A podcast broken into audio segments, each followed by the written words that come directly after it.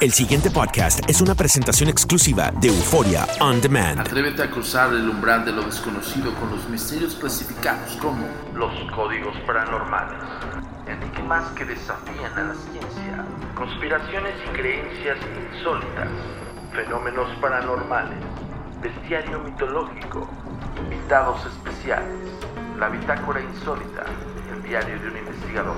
todo esto y mucho más por univision.com con Antonio Samudio. Comenzamos.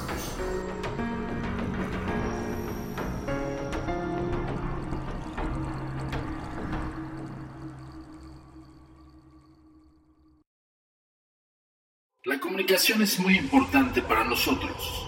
Síguenos en nuestras redes sociales. Facebook, arroba a mi paranormal. Twitter, arroba agentes de negro. Instagram, arroba insólito. Nuestro sitio oficial, www.agentesdenegro.com.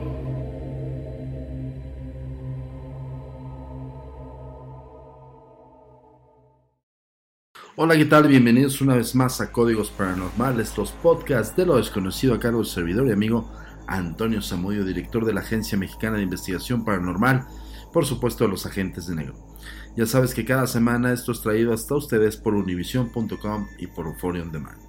El día de hoy vamos a tocar tema como el Ghost Populi. ¿Se acuerdan que eh, nosotros siempre hacemos un recuento de todos los casos que nos mandan, todas las historias y justo con bombos y platillos te decimos, la Agencia Mexicana de Investigación Paranormal y la plataforma digital de streaming más importante del mundo te estamos buscando. Recuerda que nos tienes que mandar tus historias, tus anécdotas, sobre todo tus casos paranormales. Nosotros los vamos a documentar, pero si son seleccionados, van a estar transmitidos en la serie más impactante del momento. Por supuesto en esta plataforma digital streaming. Cuando veas en las redes sociales el hashtag cuéntame lo que viste y por supuesto cuéntaselo al mundo. Cuando veas esos hashtags, dale clic y solito te va a mandar a la liga ya sea del formato de, llenado, que es un formato muy sencillo, donde puedes poner tu nombre, tu teléfono, tu correo electrónico.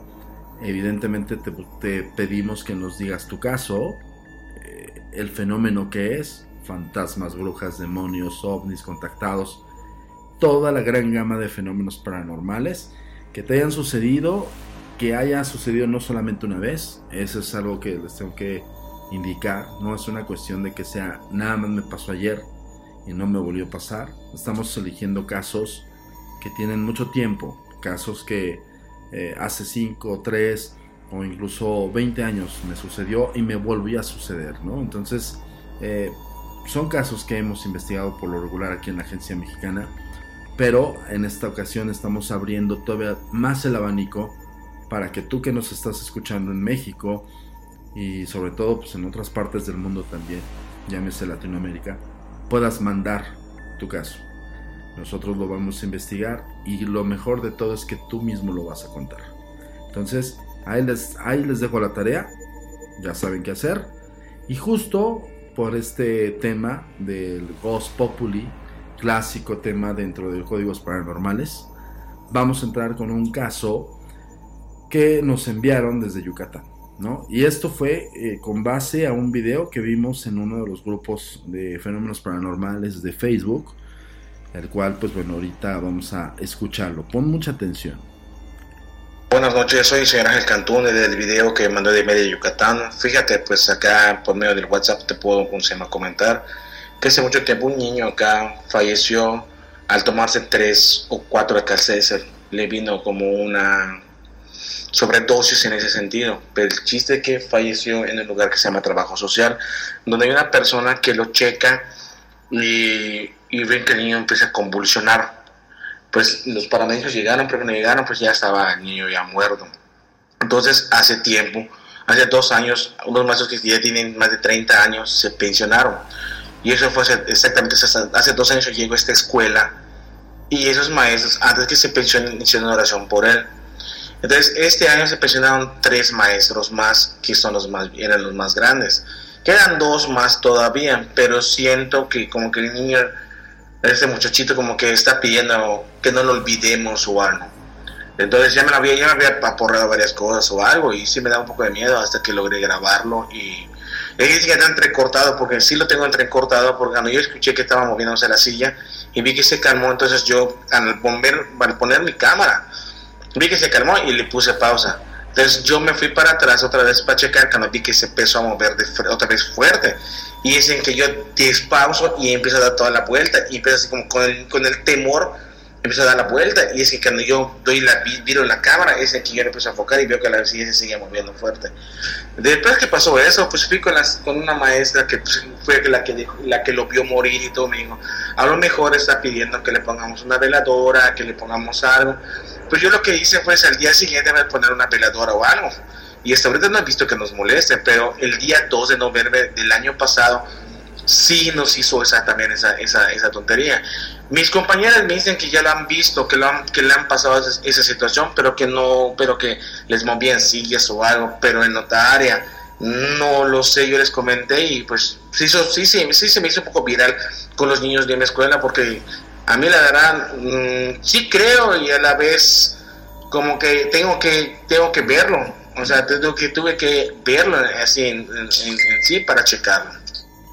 Bueno, pues lo que acaban de escuchar desde Yucatán eh, nos compartió este material, esta persona, quien en un inicio se ve que está videograbando un salón de clases vacío. Hay pupitres, los pupitres son estas bancas individuales donde los niños están tomando clase y son eh, sillas sumamente pesadas. O al menos, por ejemplo, a mí me tocaron pupitres de estos que de metal con madera, pero madera muy pesada con, con, las láminas muy pesadas y no eran tan fáciles de mover. Yo recuerdo que incluso cuando te decían muévete la banca o muévete el pupitre, era arrastrarlo porque no podías ni cargarlo, ¿no? Para, para un niño. Entonces, algo que se ve en el video, que lo vamos a compartir en las redes sociales, es justamente este señor que está grabando eh, el hecho de que empieza el video, bueno, empieza más bien, eh, está la visión de eh, las bancas o los pupitres, es por la tarde, prácticamente me parece que es como por las 11.30 de la mañana, puesto que están creo que en recreo, lo que le llaman en otros países descanso. Y el maestro está este, grabando y en eso ve que el, cuando él dice que el video está entrecortado es porque notó el ruido del pupitre que se empieza a mover. Y se empieza a mover como cuando eh, hay esta, este juego en el pupitre, es clásico que un niño empiece como a balancearse como jugando, ¿no? Es para que más o menos se lo imaginen. De todas maneras, como les repito, lo vamos a subir a las redes sociales para que vean el, el video o el link del video del, del maestro. Entonces se ve cómo se empieza a balancear le llama la atención, se levanta, empieza a revisar las, los pupitres y empieza a videograbar. Cosa que todo mundo, toda la gente que nos está escuchando en códigos paranormales tiene que hacer. Eh, hay casos que nosotros tenemos de los cuales los propios testigos empiezan a videograbar. Porque uno, la sensación de miedo es eh, en ese momento que dices, ok, si esto yo lo platico no me lo van a creer entonces, ¿qué es lo primero que pensamos uno y que tenemos un dispositivo eh, a la mano de grabación? En este caso, los smartphones tienen ya, todos traen cámara, todos traen este sistema de grabación, pues levantar el teléfono y grabar. Entonces, fue exactamente lo que hizo esta persona. Empezó a notar y buscar el ruido de la, del pupitre.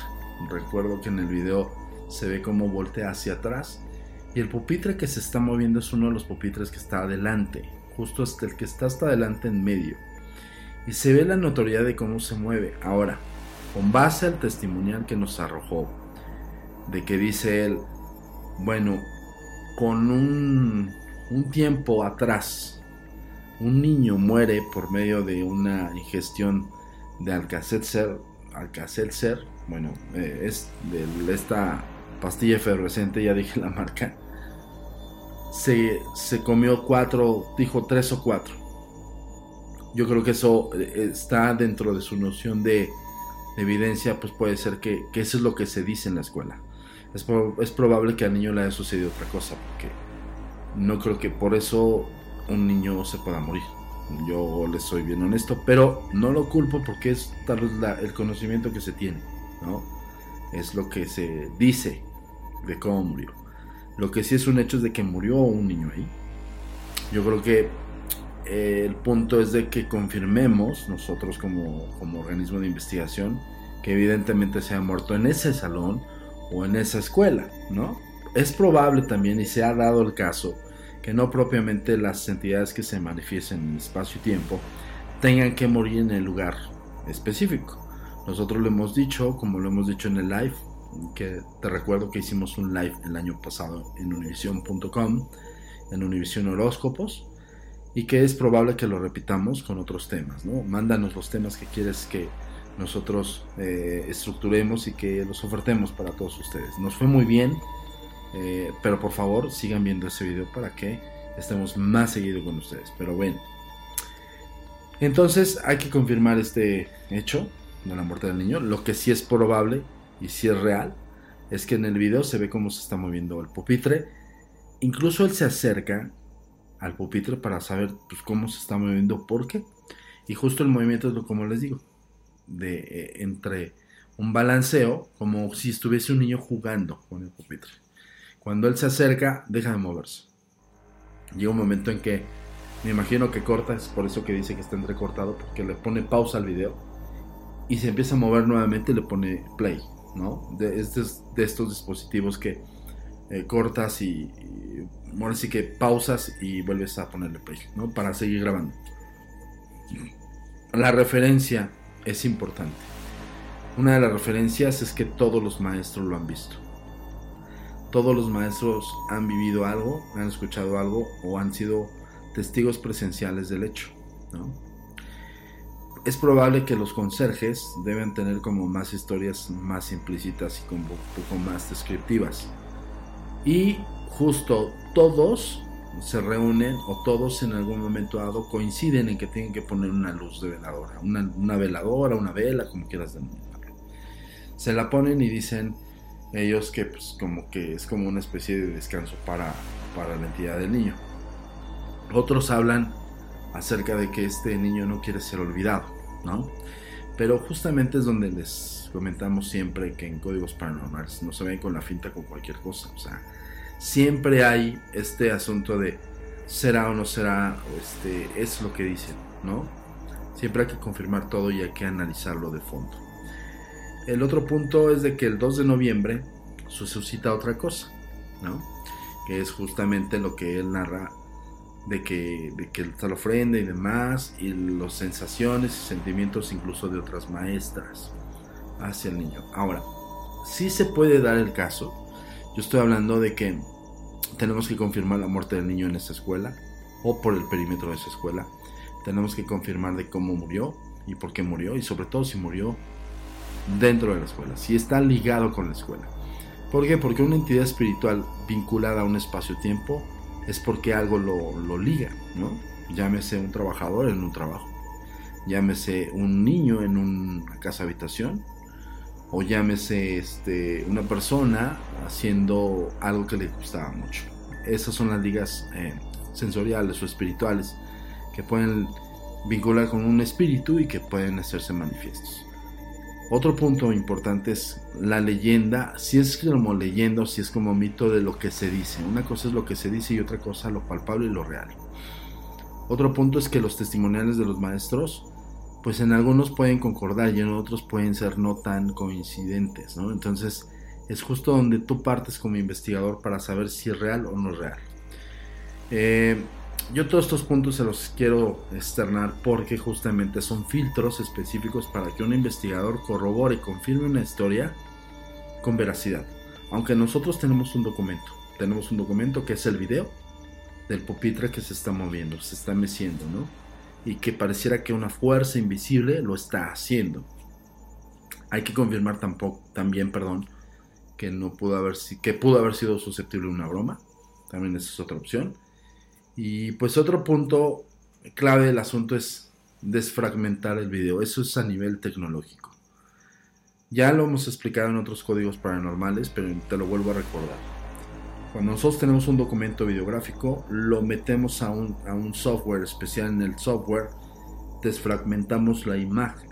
Pareciera que todos los planos del video en el mismo cuadro que se, que se fueron registrados se empiezan a desfragmentar. Y es cuando uno se puede dar cuenta si se sometió a un punto de edición. ¿no? Eso, es, eso es un referente tecnológico, ¿no? que no está ligado enteramente al, al, espíritu, si eso no es. ¿no? o al hecho como tal. Pues esto es un caso que amerita nuestra intervención, amerita nuestra investigación. El maestro, evidentemente también los maestros eh, podrían ser creyentes y no, pero un maestro yo creo que busca también la explicación del hecho. Entonces, vamos a tratar de confirmar todo esto y pues bueno, el día de hoy llegamos al final de estos códigos paranormales. Acuérdense que nos tienen que mandar sus historias. Acuérdense. Eh, estamos trabajando hoy con una plataforma digital de streaming, la más importante del mundo, real, que eh, nos eligió para, más bien nos buscó para hacer el filtro, para hacer los investigadores, que vamos a tener un juicio sobre las historias que nos vas a mandar historias paranormales, casos paranormales, anécdotas, incluso experiencias de vida que te hayan pasado no solamente en este tiempo, sino que probablemente te pasaron hace mucho tiempo y que recuerdas. Siempre hay una historia en, alguno de los hogares mexicanos donde dices, es que yo de niño experimenté esto, o yo de joven me pasó esto, y, lo recuerdas incluso con la gente que lo viviste, pudiera ser familiares, pudieran ser amigos, vecinos, no sé.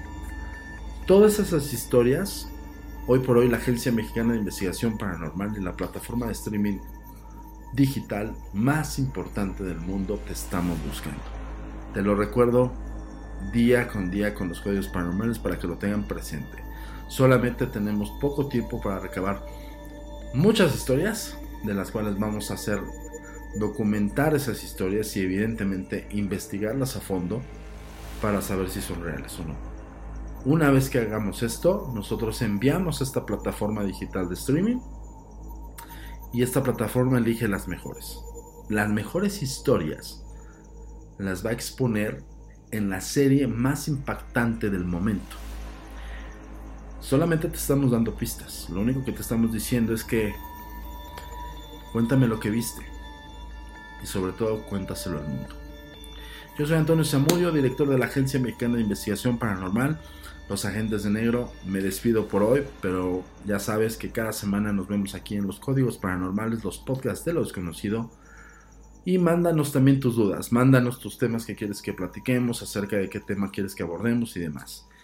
Te sugiero también que descargues los podcasts, los podcasts son totalmente gratuitos entras a univision.com diagonal eh, eh, radio, incluso ahí viene en el sitio oficial de Univision, te vas a radio, te vas a podcast y ahí nos vas a ver. Los puedes escuchar directamente por R19, los puedes escuchar por iTunes, por este Spotify, Google Podcast y bueno, casi todas las plataformas que, te ofertan estos, estos, estos productos, estos contenidos de, de escucha. Yo soy Antonio Zamudio, como repito, director de la Agencia Mexicana de Investigación Paranormal y los Agentes de Negro. Nos vemos en la próxima entrega de los Códigos Paranormales, los podcasts de lo desconocido. Hasta la próxima. La comunicación es muy importante para nosotros. Síguenos en nuestras redes sociales. Facebook, arroba a mi paranormal. Twitter, arroba agentes de negro. Instagram, arroba insólito nuestro sitio oficial www.agentesdenegro.com.